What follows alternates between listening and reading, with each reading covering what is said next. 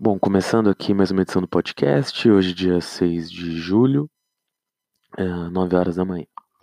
Como sempre, só relembrando que além do podcast tem também o blog, de mesmo nome, www.thegameneverstops.com.br, o Twitter de mesmo nome e o Instagram sem o S no final, The Game Never Stop.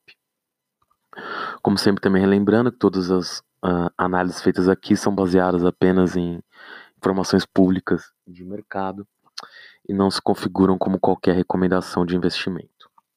Bom, uh, começando aqui, acho que primeiro, apesar de ter passado a semana passada inteira já, né? Só fazer um comentário sobre o início da semana mesmo, né? Hoje deve ser um dia muito forte para as bolsas, né? Teve um, alguns estímulos na China ali que fizeram a bolsa chinesa ali em Hong Kong, né? Passar ali dos tem Hong Kong também tem Hang né? Mas enfim, que é na própria China uh, continental, digamos assim, né? Uh, embora, enfim, Hong Kong também seja parte da China continental, acho que deu para entender. Mas uh, com esses estímulos, a bolsa chinesa subiu mais de 4%, bateu ali também um, um recorde ali recente. Acho que as incertezas não dá nem um pouco para menosprezar, né? Como eu sempre digo aqui, as incertezas do Covid continuam, não são pequenas, mas alguns índices aí mundialmente até eu diria de PMI, né? E o PMI é um índice que pode ser um pouco enganoso, porque ele também reflete expectativas com relação ao futuro da indústria, né? Então, e do comércio, enfim. Então, às vezes ele acaba demonstrando ali um potencial crescimento um pouquinho maior do que eu baseado nessa, nessa expectativa, né, do que pode acontecer. Mas digamos que o PMI na China aumentou rápido, né? É, nos Estados Unidos aumentou rápido, agora no Brasil o PMI também aumenta rápido. E, bom, isso acaba sendo um indicador, né, que no mínimo, uh, perdão, que no mínimo a gente tem uma expectativa melhor de, de retomada da, da economia. Claro, como, na verdade eu falei só um minuto, né, mas o Covid ainda está aí, os riscos de fechamentos e reaberturas estão presentes. Nos Estados Unidos mesmo isso tem ocorrido.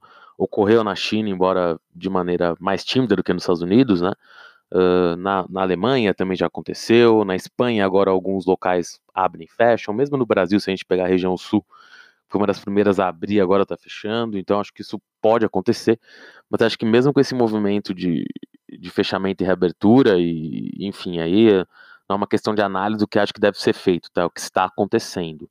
Uh, a economia está voltando a rodar um pouco, mas também muito dependente de estímulos, né? Aqui no Brasil mesmo, o quanto impactou na economia o auxílio emergencial do governo durante a crise, que agora vai ter mais dois meses, não foi pequeno. A própria Receita uh, soltou aí uma informação que, na verdade, eu não consegui ver ela com muita profundidade para ter uma análise um pouco maior, mas falando que junho foi o mês que a Receita mais faturou no ano, o que na verdade chega a ser assustador, né? Porque assustador, assim, até pelo lado positivo, embora tenha que entender um pouco melhor esses números, de que forma isso foi calculado e, e não baseado em quê, né? Porque se foi uma arrecadação, foi uma arrecadação, mas enfim, da onde veio, né? Ou seja, esse, essa arrecadação da receita aumentou um pouco o comércio porque teve mais dinheiro circulando na economia, o que que foi? Então acho um pouco uh, importante entender isso também. Mas acho que de forma geral Uh, os riscos continuam, mas as coisas se desanuviam um pouco nesse momento que a gente tem grandes estímulos, tá? O pós isso ainda que é o complicado, acho que a gente vai acabar tendo aí um ponto de vista nos próximos dois, três meses, mas também o que, pelo menos o PMI e outros indicadores econômicos indicam, até no caso do Brasil mesmo, é que, não o pior, né, mas a gente atingiu a depressão mais baixa em abril, uh, as coisas estão voltando um pouco, só que a volta das coisas não significa emprego, né, por isso que a gente está tendo, enfim, as demissões ainda continuam, né? Então a gente pode ter sim um cenário bem complicado ali nos próximos meses com relação ao nível de emprego, que, claro, afeta o nível de, de poder de compra da população, diminui o comércio, diminui tudo. Então tem que ver isso com muito cuidado, porque, enfim, se é possível retomar isso. Mas para as empresas de bolsa, como eu já disse aqui muitas vezes, como muitas são líder em seus setores e tudo mais, muitas vão acabar até aumentando o share durante a crise, e principalmente, talvez as empresas aí que têm um ticket médio um pouco mais baixo, né, ou seja, tem produtos mais acessíveis, podem acabar tendo uma retomada mais rápida, né, acho que até, isso é até bem possível. O varejo mesmo também nessa mesma onda, né, soltou aí notícias que de janeiro a junho a venda de varejo ali, incluindo supermercados, uh, lojas de departamento, tal, como Via Varejo, Magazine Luiza, teve um aumento de 12,5%, ou seja, também acho que foi algo bem surpreendente porque ninguém não diria ninguém, né, mas poucas pessoas estimariam que o varejo como um todo teria um aumento de mais de 10% de janeiro a junho com o Covid no meio do caminho, né? Mas novamente eu digo, com certeza o auxílio emergencial teve aí um papel muito grande porque injetou muito dinheiro na economia. Uh, passando rapidamente aí sobre, antes de entrar nas empresas, sobre as entrevistas né, que o ministro da Economia deu tanto na sexta-feira, quando ontem e domingo, na sexta-feira ali num, numa live no YouTube, né, para uma associação ali pra, de infraestrutura, e ontem na CNN. Bom, só para falar bem rápido, é o que pode mais impactar a bolsa aí. Tributação sobre dividendos. Uh, na verdade, para quem não sabe, os únicos. Eu não sei dizer se são os únicos países do mundo, tá? Mas pelo menos os países que a gente consegue mapear mais fácil, os países que não tributam dividendos são Brasil e Estônia. A lista é essa. Então, acho que eu não vejo grande problema em tributar dividendos, acho uma forma até inteligente, porque acho que, claro, para o investidor de bolsa é ótimo receber dividendo, é espetacular, mas para a economia como um todo é sempre interessante que as empresas invistam, né? Ou seja, em vez de distribuir dinheiro para os acionistas, porque claro que os acionistas também consomem, então, mas digamos que a empresa, ao tentar aumentar sua produtividade, tende a gerar mais empregos, então seria um gasto ali, entre aspas, de melhor qualidade, porque ela pode até aumentar seus lucros no futuro e distribuir ainda mais dividendos, mesmo com, com, com uma possível taxação. Claro que só observações são uma visão um pouco romântica, né? Porque as empresas podem também não distribuir esses dividendos para fugir da carga tributária, mas ainda assim, de outras formas, acabar passando dinheiro para seus acionistas controladores. Às vezes, sei lá, aí não vai ser para todos os acionistas, né? Mas ele compra um terreno do acionista controlador. Então, assim, acho só que esse, esse ponto de atenção, né? Porque não é impossível que as empresas usem subterfúgios aí tributários para continuar distribuindo dinheiro, e nesse caso ele nem iria para todos os acionistas, né? Ele acabaria indo apenas para os seus acionistas majoritários, controladores dessas empresas.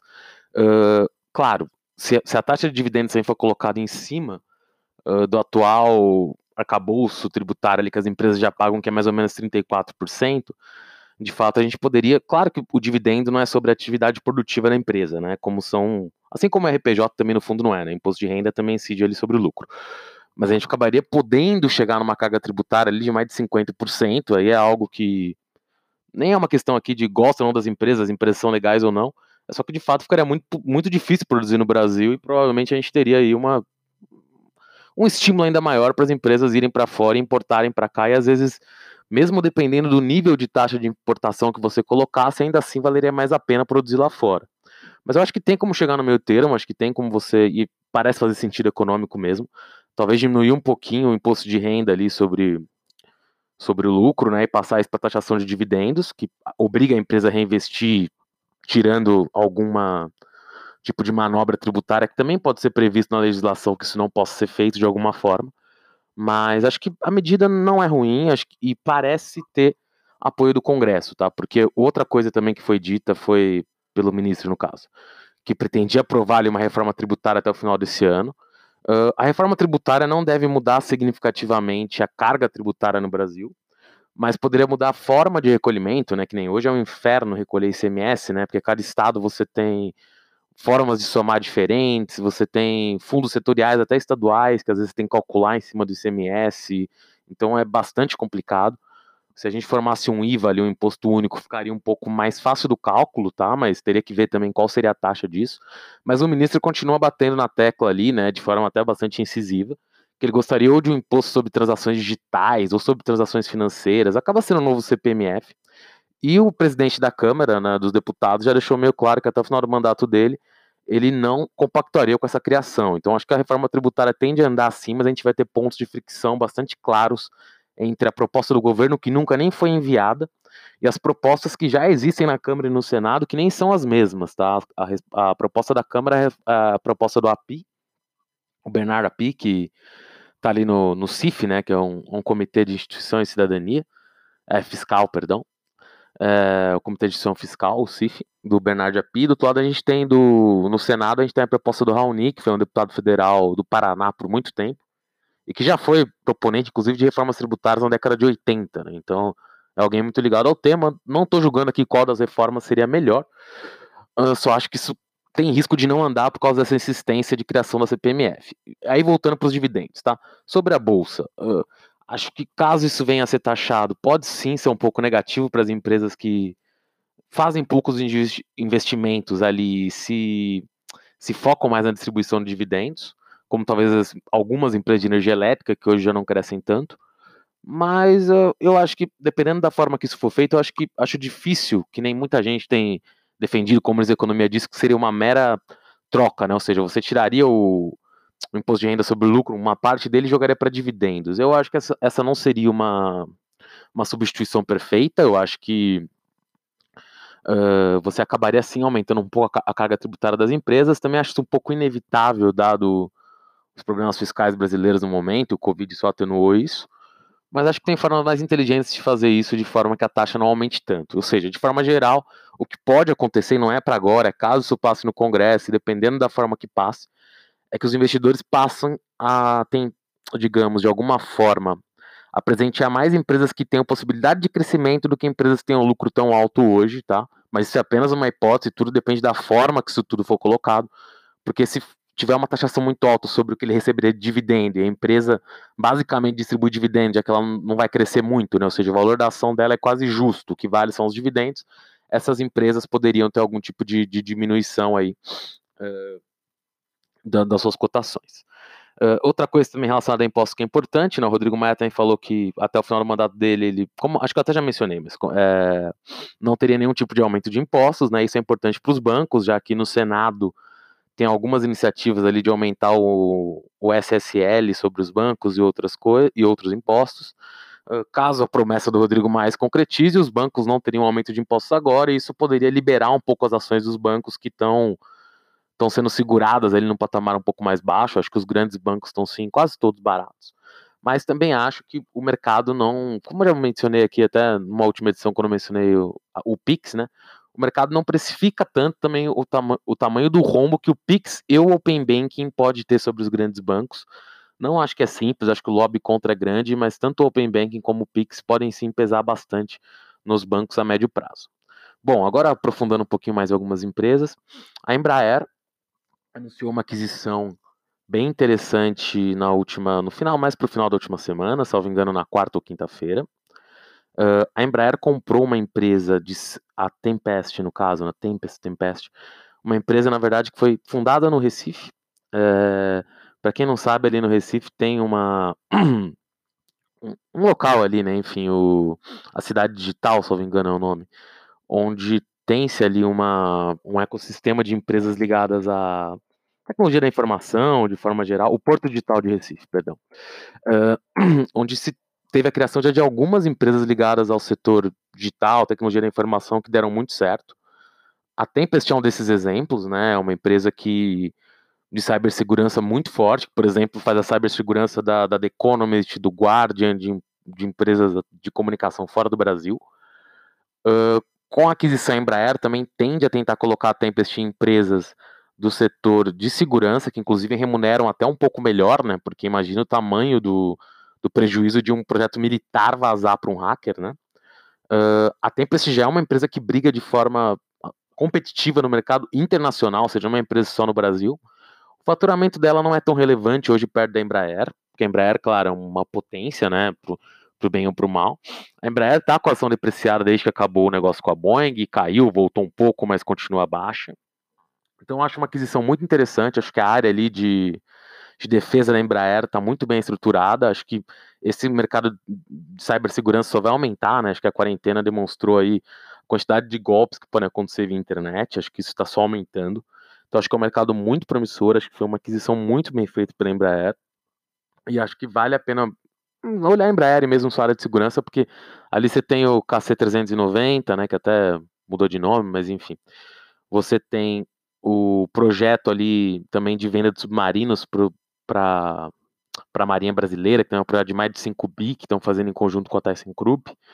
E você tem aí talvez uma volta em breve, né? Enfim, não, não sei dizer quando, mas talvez em breve, do mercado de aviação comercial, que eu acho que tende a começar pelos aviões da Embraer, que são um pouco mais baratos, né? Enfim, para e para rotas regionais dentro dos países que podem aumentar diante aí das restrições a viagens internacionais, que vão continuar durante um tempo, entre alguns países vão cair, mas tem a tendência disso acontecer sim. Um aumento aí das viagens dentro dos países em detrimento de viagens internacionais. Claro que isso pode ser um evento mais de curto prazo, tá? Porque talvez, enfim, quando as coisas se resolverem, não tenho data para isso, né? Quando tiver uma vacina, acho que as viagens internacionais vão voltar ao normal, mas no curto prazo isso pode acabar levando a Embraer a se recuperar mais rápido aí, já que ela é líder em jatos regionais. Bom, é, continuando, acho que outra empresa também ganhou muito as manchetes na última semana foi a JHSF. A JHSF ali é uma construtora, né, que na verdade hoje tem várias outras coisas, é dona de alguns shoppings em São Paulo, também comprou a marca Fazano, tem hotel, tem restaurante. Era uma empresa que há bastante tempo era meio depreciada na bolsa. Logo antes da crise ela começou a subir porque o pessoal começou a ver ali uma, uma melhor gestão, né, e os, o lucro dela mesmo, né, crescendo de forma rápida, principalmente devido a alguns investimentos imobiliários próximos à cidade de São Paulo, principalmente em São Roque, onde ela estava construindo um aeroporto, onde ela tem um outlet, onde ela tinha diversos terrenos ali, e tinha um condomínio em especial que ia muito bem, que era a Fazenda Boa Vista. Bom, a XP Investimentos, né, que aqui só para fazer um parênteses, começou a falar algum tempo atrás da possibilidade de fazer o Vila de XP, né, um, uma coisa, para ser bem honesto, até um pouco megalomaníaca, né, enfim, legal, ótima ideia, mas um pouco megalomaníaca, que é copiar um pouco as sedes da Apple e do Google lá no Vale do Silício, e só para fazer um parênteses, né? Logo quando surgiu esse, essa ideia da XP, uma coisa até que falaram é que a sede da Apple lá em Cupertino, por mais que seja linda, é um problema, inclusive, para os funcionários da Apple, né? Porque também tinha essa vista, não, todo mundo vai trabalhar de casa. Todo mundo não trabalhou de casa, ficou muito mais longe das cidades da região, então todos os funcionários da Apple que nem tinham carro foram obrigados a comprar carro para ir até lá. Então, na prática, o lugar é maravilhoso, mas para os funcionários não necessariamente deu certo e se gastaram bilhões de dólares lá. E hoje é lindo, tal. E essa é a história que vão contar porque a Apple é muito lucrativa. Então, gastaram aquele dinheiro, a empresa continua com um caixa maravilhoso, continua vendendo milhares de iPhones, iPads e, e Macs e tudo bem. Mas no caso da XP, né? Uh, ela estava com a história do Vila, de XP. O Bank Mall, que é um, é um dos sócios, o fundador da XP, né? Um dos seus principais sócios até hoje, passou a quarentena na Boa Vista, né, que é essa região ali que a JH, em São Roque que a JHSF faz esse condomínio. Ficou apaixonado pelo local, também fez as contas que, claro, a XP, se operasse daquela região, pagaria muito menos de ISS do que em São Paulo, né, imposto sobre serviços. Embora tenha uma discussão também que o ISS poderia incidir na cidade onde está ocorrendo a operação e não onde a empresa está localizada, mas enfim, a XP com certeza vai começar a declarar isso em São Roque, e, te, e, comprou ali um terreno da JHSF gigantesco de 50 mil metros quadrados e já encomendou, né, assim, tudo isso, claro, uh, ainda em tom de primeiros contratos, que isso foi assinado, foi, os primeiros minutos foram feitos semana passada, né, mas de comprar ali um terreno gigantesco da, JHSF para fazer esse Vila de XP, é, o terreno fica do lado do aeroporto da JHSF, fica do lado do, do um outlet da JHSF, que tem ali uma área de alimentação, além de tudo. Então, para a JHSF foi maravilhoso, porque ela tem um condomínio já em construção, que é Boa Vista, que não é longe dali, que está vendendo muito bem, na verdade, até você vê que a classe super alta do Brasil, né, continuou gastando muito durante a pandemia, porque o Boa Vista até teve aumento dos preços dos seus imóveis ali, dos terrenos, né, que a JHSF vende lá. É, você tem agora o Vila XP próxima lá, você tem a JHSF com esse aeroporto do lado do Vila de XP, e a XP já tinha dito que queria um aeroporto próximo ali à, à sua vila. É... Você tem o Outlet, que também tende a se beneficiar, que também é da JHSF, a JHSF tem outro terreno muito grande, onde vai lançar um novo condomínio de prédios ou casas, enfim, acho que são casas, na verdade, um pouco mais acessíveis, acessíveis que o Boa Vista, tá? De qualquer forma, não é uma coisa barata, mas não é no nível tão premium do Boa Vista. E lá, na verdade, poderia ser vendido agora para funcionários da XP. Né? A própria XP falou que pretende manter os, ainda alguns andares na Faria Lima, que lá seria muito mais um centro de visitação, e claro, algumas reuniões poderiam ser feitas lá, mas nada impediria os funcionários de trabalhar ou da própria Faria Lima ou de suas casas. Né? Como eu já disse, acho que para a JHSF foi a melhor coisa que poderia ter acontecido. Na verdade, ela até soltou as vendas depois da Fazenda Boa Vista, aumentaram 400% no segundo trimestre, assustador, na verdade, no nível de aumento, mostrando ali que realmente os ricos compraram muitas casas ali de veraneio, de veraneio não, né, até porque ali não tem praia, né, mas digamos, é, pode ser casa de verão, mas um, mais casas ali, enfim, como se fosse um Campos do Jordão ali em São Roque. E e agora a ida do Vila de XP para lá viabilizou todos esses projetos em volta da JHSF, destravou um valor gigantesco para a companhia. A JHSF logo depois disso também já anunciou hoje uma oferta de ações ali de 40 milhões de ações. A oferta deve pegar algo como oferta de esforços restritos, né? Então nem vai ser aberta para todo mundo, mas é uma oferta ali que deve render para a empresa, mas já que a ação está valendo ali, uh, eu não, Agora eu não tô aqui de cabeça contra a JHSF subiu sexta, mas ela tinha subido coisa de 15% só na sexta-feira. É, então a oferta deve, deve dar algo como 300 a 400 milhões de reais essa oferta da JHSF.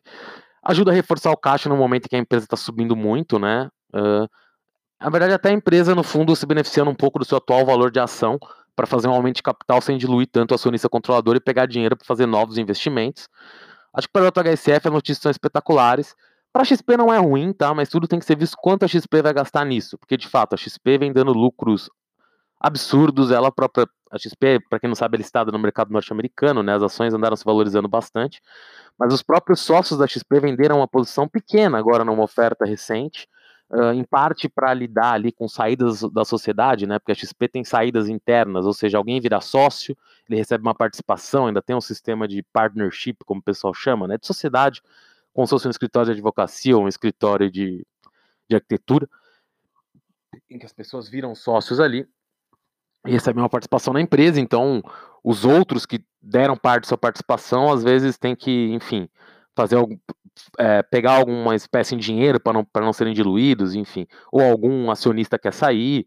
Então a XP, na verdade, fez isso mais para questão interna, né? Os sócios ali, sem ser o Itaú, no caso, que até teve a briga, foram os sócios do, do Benquimol mesmo, sócios originais, podemos chamar assim, da XP, que, que venderam ações. Mas uh, tudo depende de quanto a XP pretende gastar nessa vila, mas honestamente, teve até algumas entrevistas para o mercado, da galera da XP meio exasperada, falando que o mercado não estava entendendo o Vila de XP.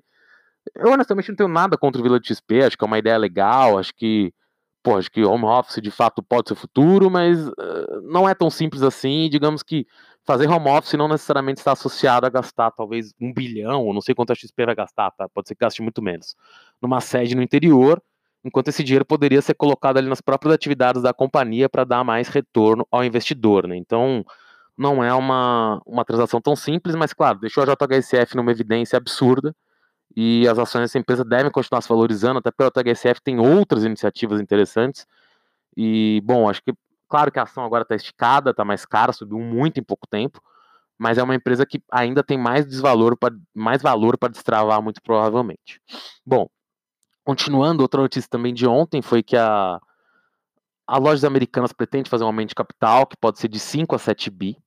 As notícias sobre de capital são um pouco diferentes, tá? No, no valor econômico, a notícia é que, na verdade, a B2W ou vai fazer uma oferta ou uma subscrição privada de 3 bi, mais ou menos, e o aumento das lojas americanas de capital seria para lojas americanas aumentar esse aumento de capital para a B2W, tá? Para quem não entende aqui rapidamente, a B2W, uh, 60% da B2W é da lojas americanas, que por sua vez, 60% das lojas americanas são do trio ali da Ambev, né? O Cicupira, o Lema e o, e o Teles.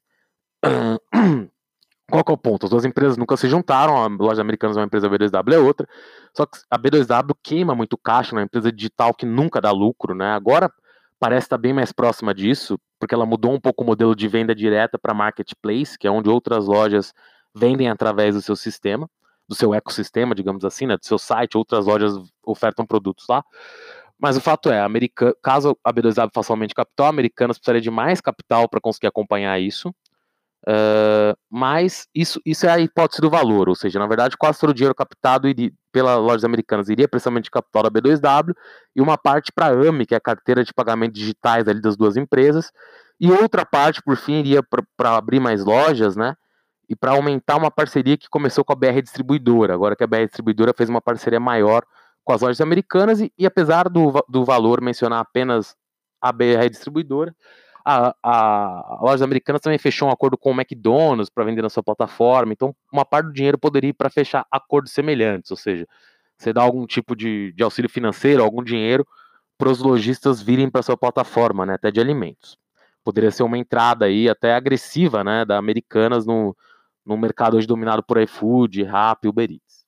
Bom, é, outra possibilidade que foi saiu no Brasil Journal é que, na verdade, claro, boa parte desse capital iria para B2W, mas esse capital também seria para algum tipo de aquisição. Uma das hipóteses levantadas seria que poderia ser algo no mercado de pets, uh, de pets, de animais, né? A Pets, que é até o nome de uma rede mesmo, pensou em fazer IPO e parou por causa da crise. Você também a Serbase, que estaria ali olhando algum tipo de, de injeção de capital. Eu, particularmente, caso esse dinheiro não vá tudo para o B2W, se fosse ali um. E aqui não é palpite, tá? Porque não tem como saber o que o pessoal da Americanas pensa, mas eu acho que o varejo de vestuário tá muito barato. Você pega a Lelis Blanc em bolsa, mesmo com a dívida de um bilhão, tá valendo 400 milhões de reais. A Marisa tá valendo 2 bi também, muito baixa, ainda mais considerando que a Marisa tem um ticket médio mais baixo e vem tentando se digitalizar. Então, caso esse dinheiro não vá tudo para o B2W, eu Aí não é uma aposta, porque eu não tenho informação e não tem nada que me leve aqui nisso no curto prazo, mas acho que uma investida da, da Americanas no setor de vestuário aí, comprando alguma empresa nesse setor que estão muito baratos, foram as que mais é, penaram com a crise, poderia ser algo interessante. E para finalizar, a COSAN anunciou na sexta-feira uma simplificação tributária da sua estrutura. Para quem não sabe, a COSAN é controlada por uma empresa que tem é, ações listadas em Nova York, né, nem no Brasil, a COSAN Limited, que já teve BDRs aqui na bolsa, mas depois fechou. A Cosan Limit, por sua vez, controla a Cosan SA, só que a Cosan SA é dona da Ryzen, mas, por exemplo, não é dona da Rumo. Então, se você tivesse caixinhas, você tem a Cosan Limited lá em cima, que controla todo o grupo, e para baixo você tem a Cosan SA, que embaixo tem a Ryzen, aí de um lado você tem a Cosan Logística, que controla a Rumo, tanto a Cosan Logística quanto a Rumo são listadas, daí você tem a Compass, que é dona da Congás, né? O, o que, que essa simplificação tributária faria? A gente seria um, as empresas se tornariam uma só, tanto a Cosan Limited, quanto a Cosan SA, quanto a Cosan Logística, que são três empresas listadas, se uniriam numa uma nova empresa que teria embaixo dela a Move, uh, que envolve o Sem Parar ali também, uh, a Compass, que é dona da Congás, a Ryzen e a Rumo. A Rumo já é listada, então na verdade a ideia seria unir essas três empresas, levar as aberturas de capital da Move, da Ryzen, no caso da Ryzen, precisa combinar com os gregos, no caso a Shell, que são os sócios da Cosana Ryzen, e da Compass, que a Congás fechou o capital recentemente, mas poderia se abrir o capital da Compass, que faz mais atividades do que a Congás fazia, também faz comercialização de energia. Então isso poderia sim destravar muito valor para a Cosan, eu acho que as ações devem responder hoje, muito bem, mas só tem que ficar atento para a relação de troca, tá? Porque nessa fusão entre não, dá, não sei se dá para chamar de fusão, mas na união de COSA Logística, COSA SA e COSA Limited numa única empresa, vão ter as relações de troca, ou seja, quanto cada ação de uma dessas empresas vai valer na empresa nova. E sempre tem que tomar muito cuidado nessas relações em que a empresa tem um controlador, no caso o Rubens Ometo, como é que seriam essas relações. Ele próprio diz ali que ele teria cerca de 43% na nova empresa, mas ainda precisam de comitês independentes para fazer essas contas e tem que ver se essas relações seriam não prejudicariam os minoritários, tá? Mas é uma operação que tem sim a destravar bastante valor na Cosan. Tá? A Cosan não é necessariamente uma empresa barata, mas é o que eu disse, hoje está tudo muito fragmentado. Então, se a Cosan virar uma empresa só, com todas as subsidiárias embaixo, uma empresa só de para fins de bolsa, e essas subsidiárias abrirem capital, pode sim destravar bastante valor dentro da Cosan. Por exemplo, um exemplo disso é a JCL, que abriu capital da Movida e mudou o valor da empresa em bolsa. Agora pode. A JCL até disparou semana passada que também pode abrir o capital da Vamos, que é a empresa dela que faz ali uh, faz ali empréstimo de caminhões, que é um mercado que está crescendo muito, então muito interessante essa iniciativa da, da, da, da COSAN, só precisa ficar de olho nas relações de troca para ver se os minoritários não podem ser de alguma forma prejudicados. Bom, por hoje é isso, dependendo das notícias eu vejo se vale a pena gravar outra essa semana. Valeu, até a próxima edição.